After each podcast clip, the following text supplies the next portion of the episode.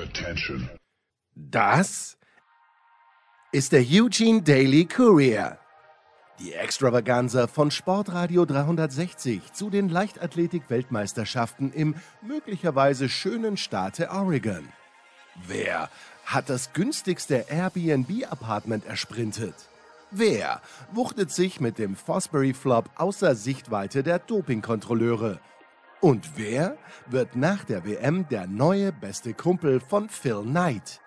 Ihr wisst schon, das ist derjenige, dem Magic Johnson nicht sein Vertrauen geschenkt hat und um ziemlich viel Kohle umgefallen ist. Der Eugene Daily Courier. Jetzt. Es tun sich unfassbar viele Fragen auf, Heiko. Guten, guten Abend nach Eugene. Es ist Mitternacht bei dir, ziemlich genau. Hallo. Ja, und das ist nicht die Frage. Die erste Frage ist, hast, hast du dich für die 800 Meter für das Media-Rennen, ich wusste gar nicht, dass es sowas gibt. Es gibt ja schon lange keine Media-Tennis-Turniere mehr. So in Kitzbühel habe ich einmal bei einem teilgenommen, Journalistenturnier Tennis, aber ein Media 800 Meter Lauf, das ist großartig. Ich hoffe, du stehst auf der Teilnehmerliste. Äh, natürlich nicht, denn ich hatte vor knapp zwei Wochen ja einen Hexenschuss. Ah, ja. Und, äh, äh, mich äh, sehr gut oder damit ich überhaupt nach Eugene äh, fahren ähm, konnte, hat mein Trauzeuge, der Chiropraktiker ist, mir quasi striktes Nichtstun verordnet. Er sagte noch, Heiko, du machst nichts, du kühlst, du dehnst, äh, bisschen auch Wär äh, Wärme abwechselnd, äh, aber du machst nichts. Und ähm, ich bin jetzt hier schon, sage ich mal, viel mehr zu Fuß unterwegs in diesen Tagen, als ich erst zu Hause wahrscheinlich im gesamten vergangenen Monat war. Äh, mitunter muss man auch mal ein bisschen laufen hier zur Pressekonferenz oder, oder so. Äh, da kommen schon ein paar Meter zusammen. Äh, nichtsdestotrotz, äh, es ist verlockend, äh, aber ich traue, also so wichtig ist mir das dann doch nicht. Und mal ganz ehrlich, ich habe von Johannes gehört, äh, dass es hier Athleten gibt oder nein, Kollegen. Das wäre gerade meine Frage gewesen. Die, das wäre meine Frage. Die, die, sich, die sich tatsächlich ein ganzes Jahr äh, auf dieses Ereignis vorbereiten und die, so, die wohl imstande sein sollen, eine 1,55 zu laufen. Und ja, bei sowas wäre ich dann sowieso generell Fehlerplatz. Ich könnte vielleicht äh, ähm, das Tempo machen, die ersten 75 Minuten und äh, würde dann äh, fünf weitere Meter brauchen, um auszutrudeln und mich ähm, ja wie ein wie jemand mit Schnappatmung dann äh, neben die Strecke legen müssen. 800 Meter 1,55, ich glaube Weltrekord Männer ungefähr 1,40, bei den Frauen Jamila Kratochvilova 1,53 glaube ich, mich erinnern genau. zu können, oder? So ungefähr. Und die, die Aber ich bin mal gespannt, wer da, wer da mitmacht. Also ob da ein, also ein Frank Busemann zum Beispiel ist ja hier, äh, ob der da mitläuft ähm, oder ich keine Ahnung, Dan O'Brien habe ich hier schon gesehen, Gail Devers ist auch akkreditiert, die ehemalige 100 Meter äh, und 110 Meter Hürden-Weltmeisterin und äh, Olympiasiegerin. Also ja, ich werde mal gucken, ob ich Zeit habe. Es ist allerdings auch schon um 10, da liege ich normalerweise noch immer im Bett. äh, aber vielleicht kriege ich ja äh, in Erfahrung, äh, ob da irgendwelche Promis mitgemacht haben. Und also, vor allem natürlich auch, wie die Dopingprobe dann ausgefallen ist. Ne? Ja, das, äh, also bei Frank Busemann mache ich mir da keine Sorgen. Aber, aber Gail Devers, wenn man sich erinnert, wie die Muskel bepackt war, das wird, die würde ich gern sehen über 800 ist aber Meter. Nie, nie, nie positiv ja, getostet, nicht. Äh, getostet, ja. Ist nie, nie, positiv getestet worden. Richtig, weil ich hatte mit der neulich noch gesprochen, nachdem Shelley and Fraser ähm, ja Gold über die 100 Meter ge, gelaufen war oder geholt hatte und dann stand sie wartete auf Shelley and Fraser in der Mixzone, in der Interviewzone und während ich da auch wartete, habe ich gedacht, dann kann ich sie ja mal fragen, was sie eigentlich davon hält und sie war begeistert und gesagt, ja, jetzt mit fünf WM-Titeln und ich glaube viermal Olympiagold ja auch noch, ist sie ab, absolute Gold. Äh, ne, also die beste ja, aller Zeiten, das hat sie damit zementiert. Und ich sage, ja, aber ist das denn nicht ein bisschen suspekt, wenn die jetzt mit 35 ähm, solche Zeiten läuft, also eine schnellere WM-Finalzeit als Marion Jones, äh, in deren, ja, zweifelhaftesten Jahren, sagt sie, also ich bin ja immer ein positiver Mensch und sobald, wenn da steht Rekord auf dem Zettel, dann glaube ich das auch. Und damit habe ich sie dann in den Abend verabschiedet. Tja, da, hat sie, da wollte sie dann auch nicht mehr mehr wissen. Aber was ich wissen möchte von dir, Heiko, sechs, du hast ein, mir ein Foto geschickt oder in unsere Gruppe ein Foto geschickt. War das Popcorn? Waren das sechs riesengroße Säcke Popcorn oder was war in diesen Säcken drin? das ja, das war Popcorn und das war auch nur das, was außerhalb dieser Popcornbude stand. Also ich habe im Vorbeigehen gesehen, dass drin noch weitere Säcke waren und zwar war das so gegen 15 Uhr, als ich heute zum Stadion kam. Ähm, mittlerweile ist es ja so, die Vormittagskämpfe sind alle, äh, also abgeschlossen. Also es wird nur noch nachmittags hier ab 17 Uhr ja. oder heute ist glaube ich noch ein bisschen früher, weil die 5000 Meter anstehen. Aber von es ist ein knackiges Programm hier immer, so knapp zweieinhalb Stunden, zwei Stunden, 2,45. Ähm, und äh, dann kam ich heute zum Stadion ein bisschen früher, weil es noch um 16.15 Uhr eine Zwischenbilanz-Pressekonferenz äh, des Deutschen äh, Leichtathletikverbandes gab. Und da war ich ein bisschen früher hier und habe das dann, dieses Popcorn im Vorbeigehen äh, gesehen. Und ich muss sagen, dass äh, Johannes Knut, der zwei Plätze neben mir links immer sitzt, hier derjenige ist, der die Pressevertreter hier mit Popcorn versorgt. Der holt sich immer so ein so ein dickes Bucket hier. Und er und der, der, der, der Kollege vom SED, Christoph Leuchtenberg, der sitzt neben mir, links neben mir, die greifen da immer kräftig zu. Es, es riecht auch immer sehr, sehr verführerisch, aber bislang konnte ich mich noch erfolgreich zurückhalten.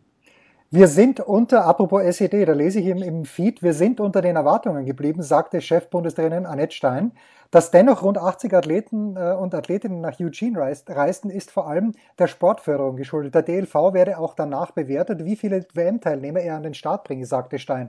Deshalb probieren wir auch, ja. jeden zu so einem Wettkampf mitzunehmen. Da muss ich mich fragen, ja. na gut, Heiko, ich meine, okay, mich haben Machst sie nicht gefragt. Klasse, ne? Ja, genau. sie hätten Johannes auch fragen können, der steht super im Saft bin mir sicher, beim irgendwo hätte man eine Disziplin gefunden. Schon ein bisschen komisch eigentlich. Also ich muss dir sagen, wir waren, weiß ich nicht, zehn Pressevertreter äh, und wir haben uns da irgendwie alle angeguckt nach den Worten so ungefähr, wie bitte, das kann es doch wohl nicht sein. Also ähm, das ist ja so ein bisschen wie so eine, wie so eine Sommerreisegruppe hier, Reisegruppe Stein. Und wir fahren mal eben an die US-Westküste. Da ist das Wetter schön. Ähm, da können wir ein bisschen mitlaufen, ein bisschen mithüpfen. Und wenn es dann nicht klappt, naja, ne, Ergebnis oder Erlebnis statt Ergebnis ist.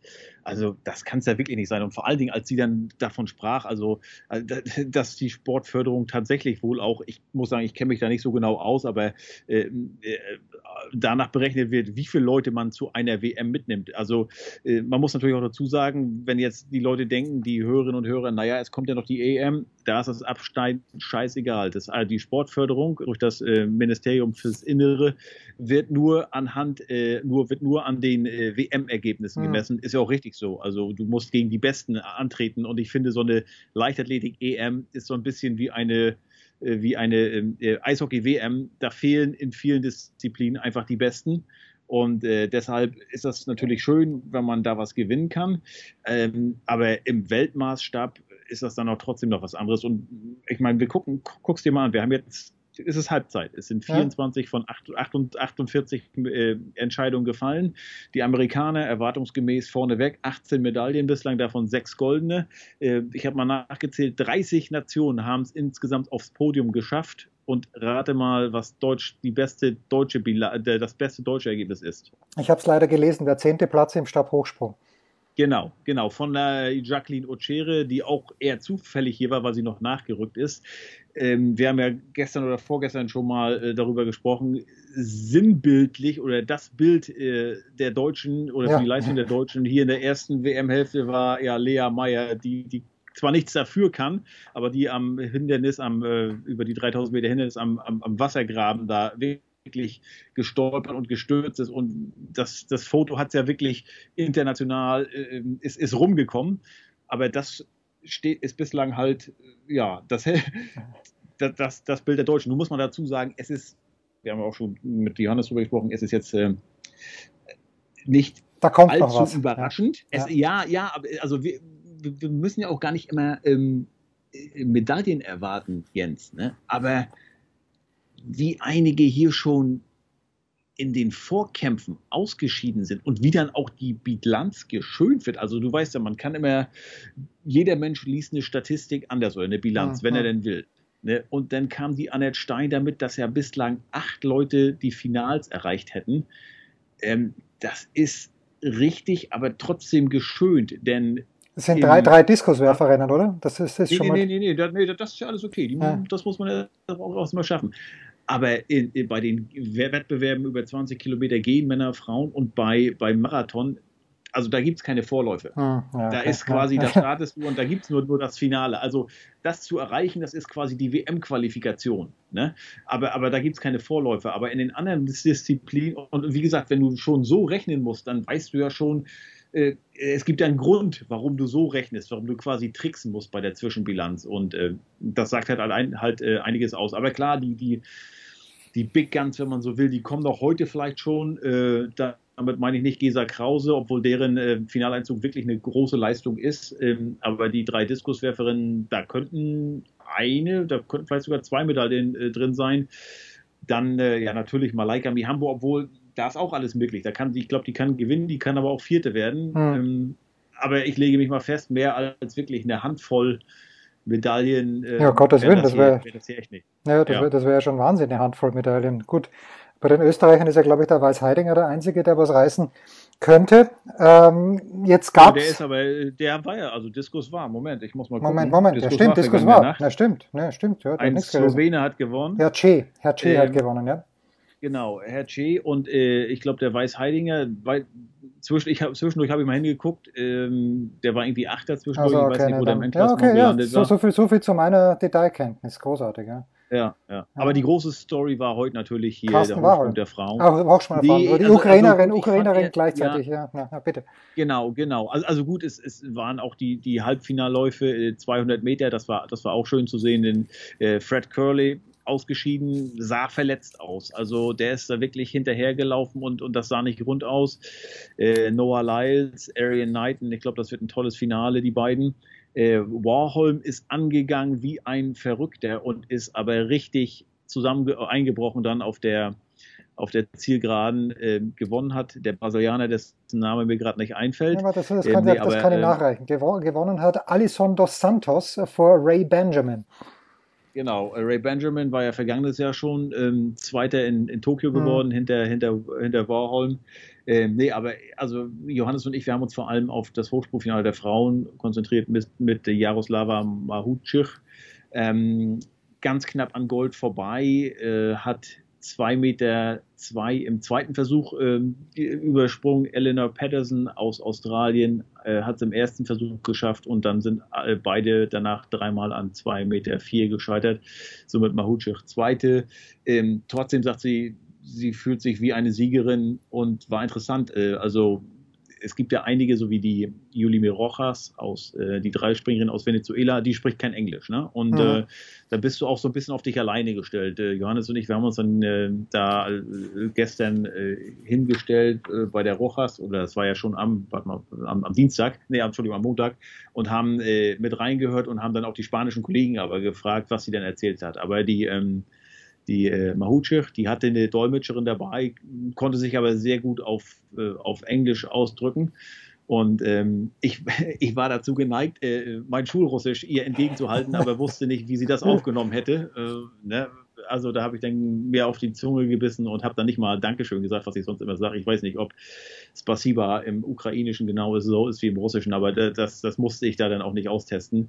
Ähm, aber äh, ja, die sprach mit einer Mischung aus Begeisterung, aber auch Traurigkeit und es ist schon Wahnsinn, was die, ich meine, die ist gerade 20 Jahre, was sie in den vergangenen mhm. fünf Monaten erlebt hat. Und äh, hatte sie erzählt, dass äh, sie wohnt ja jetzt mittlerweile in Erlangen, ist durch einen deutschen, ihren, ihren deutschen Sponsor dahin gebracht worden. Ihre Mutter und ihre Schwester sind auch dort, aber die Oma und der Papa, die wohnen nach wie vor in Dnipropetrovsk oder Dnipro, sagt sie, heißt es ja wohl, auf Ukrainisch. Und äh, mit denen telefoniert sie oft, unter anderem zuletzt am Vortag noch des Finals. Und da hatte sie dann unter anderem auch gehört, dass da dass es Raketenangriffe gab am Wochenende.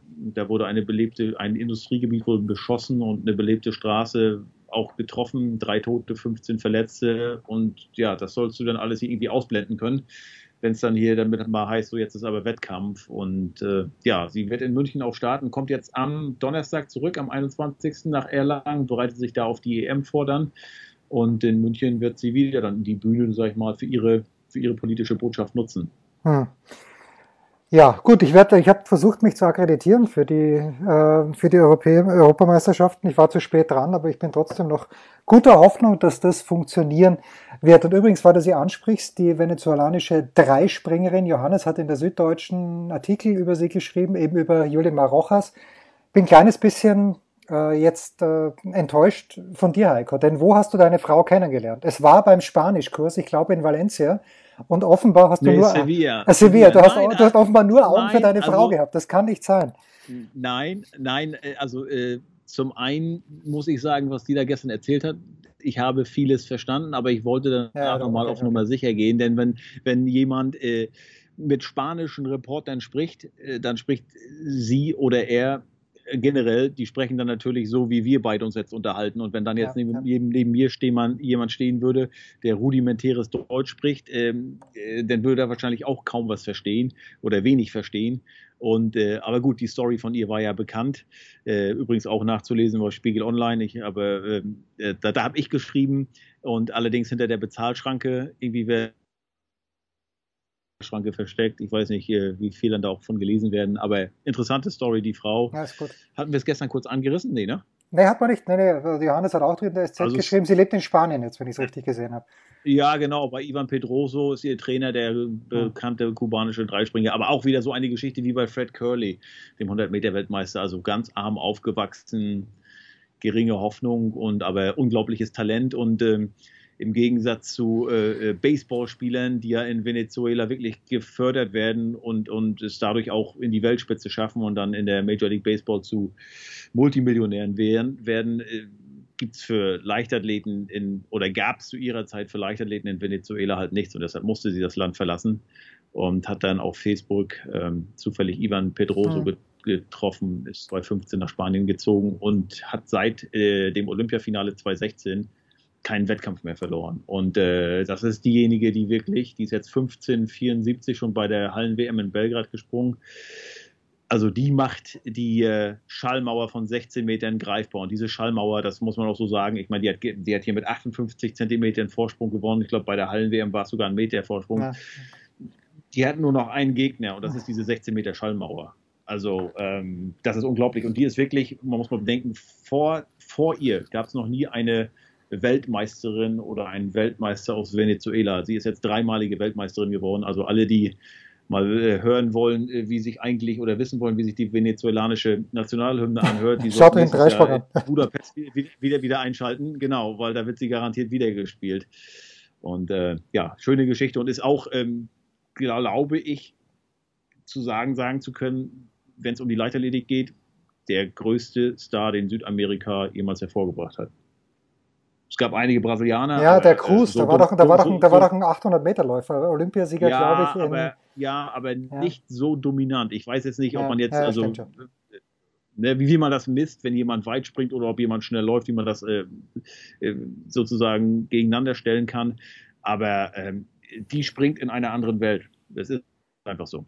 Ja, und äh, trotzdem. Und ganz, ganz, ganz ja. wichtig, ganz wichtig, ihre Botschaft, sie ist, äh, sie ist lesbisch. Wir okay. wissen alle in Südamerika, ähm, LGBTQ, ähm, alles sehr erzkatholisch da und mhm. äh, viele halten sich da mit ihren echten Gefühlen oder mit ihren Vorlieben zurück, müssen das machen. Auch in Venezuela wird gleichgeschlechtliche Ehe nicht anerkannt und sie äh, hat sich trotzdem geoutet und ist damit äh, ein großes Vorbild für, für die LGBTQ-Community. Und sie sagt auch, ähm, ja, obwohl es das derzeit oder sie ist zuversichtlich, dass auch äh, irgendwann in Venezuela Lesbe, Lesben und Schwule ähm, respektiert werden. Tja, das hoffen wir doch sehr. Danke, Heiko. Morgen wieder. Schauen wir wie viele Säcke Popcorn weggegangen sind am Tag 5.